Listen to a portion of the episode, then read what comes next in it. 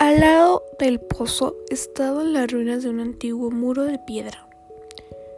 Cuando volví la tarde siguiente, después de trabajar en el motor, vi desde lejos a mi principito sentado sobre la pared, con los pies colgando.